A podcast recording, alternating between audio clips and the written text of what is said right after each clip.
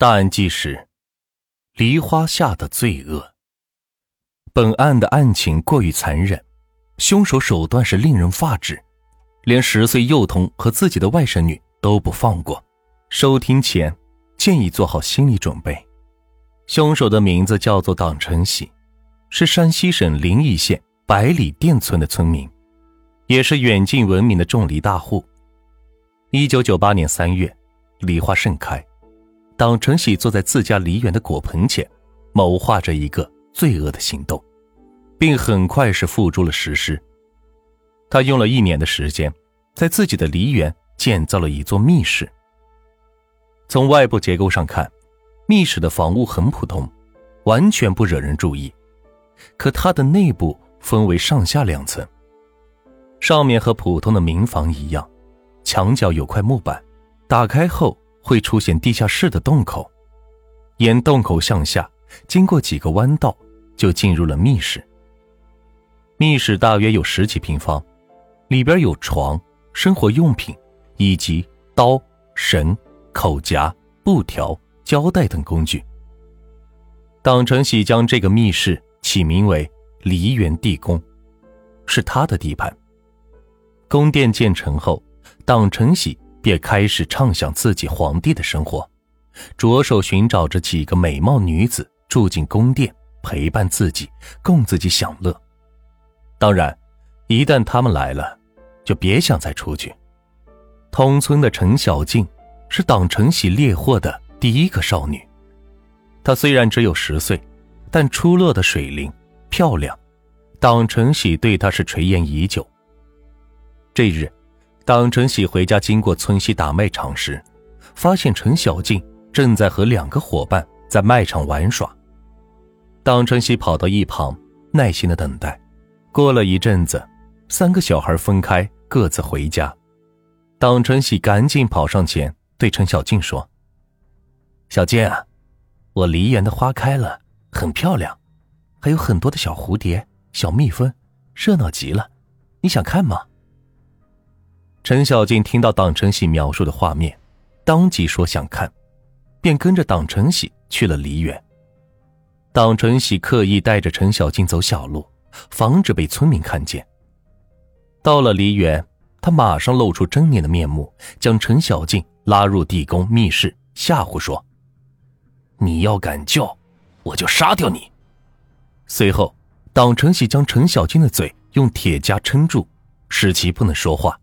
又脱光他的衣服，进行长时间的猥亵奸污，最后用事先准备好的绳子将陈小静的双手双脚捆住，装进麻袋，用板车拉到梨园附近的狼沟牛坡地，用铁锨挖了个土坑，将陈小静放进坑里，再用水泥板盖住。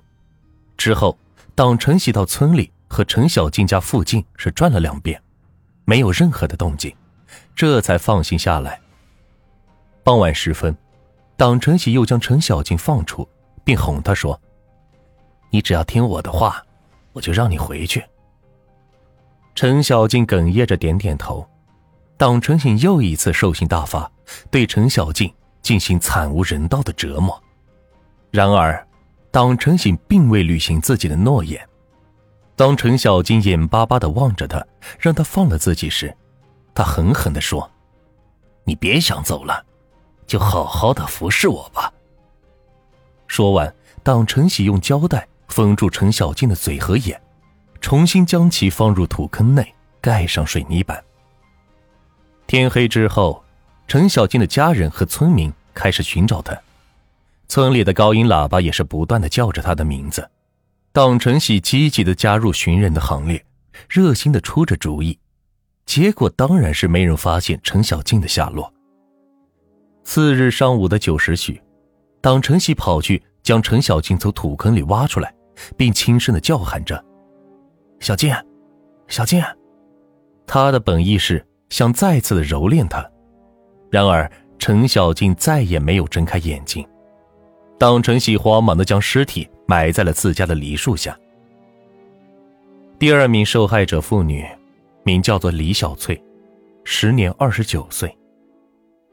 那天，党承喜骑着摩托车从县城返回，在路边看见一个三十多岁的妇女在独自的行走，便上前搭讪，后以帮忙找工作为由，将李小翠骗至自家的梨园。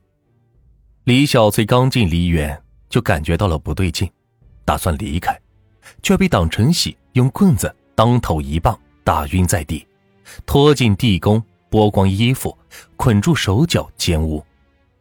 过程中，李小翠有所反抗，还骂着党成喜。党成喜是恼羞成怒，用针线将他的上下嘴唇是缝合了起来，还给他的下体是缝合了三圈。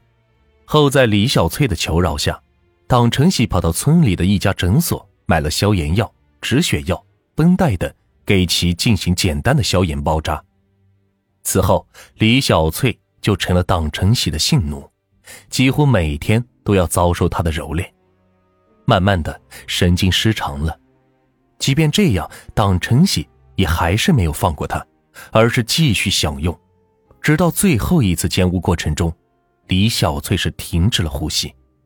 李小翠同样是被党承喜埋到了梨树下。仅过了两个月，这个恶魔又物色了第三个受害者杨艳丽。